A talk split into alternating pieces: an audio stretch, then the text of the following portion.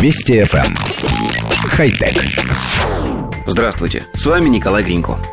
3D-принтеры осваивают все новые и новые специальности. На сегодняшний день они способны распечатывать игрушки, металлические детали, еду, здания, высокотехнологичные протезы и искусственные органы.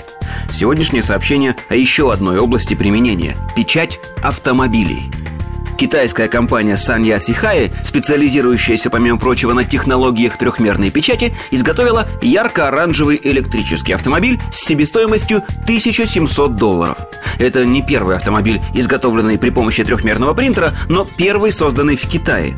Согласно имеющейся информации, на создание машины было потрачено полтора месяца работы, при этом, собственно, на процесс трехмерной печати элементов конструкции ушло всего 5 дней.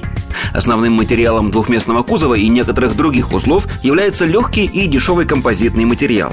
При размерах почти 3,5 метра в длину и полтора в ширину машина весит около 500 килограммов. Максимальная скорость передвижения 40 км в час.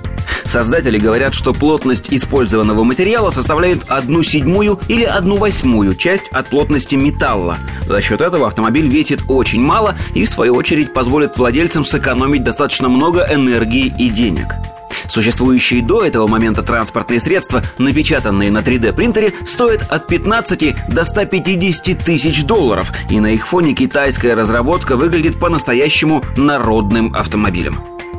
Коллектив редакции нашей программы, как обычно, уточняет – с помощью трехмерной печати изготовлен только кузов машины.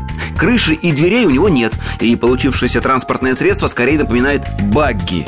Все остальные детали – двигатель, подвеска и так далее – обычные, и даже пластиковый руль и элементы оформления салона выполнены обычным способом. Автомобиль больше напоминает игрушку, особенно если принять во внимание ярко-желтый цвет пластика и сильно ограниченную скорость передвижения – и все же мы считаем, что у подобного способа производства есть будущее.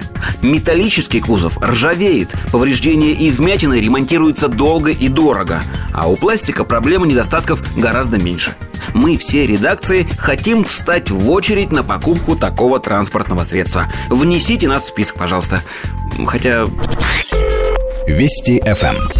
Хай-тек.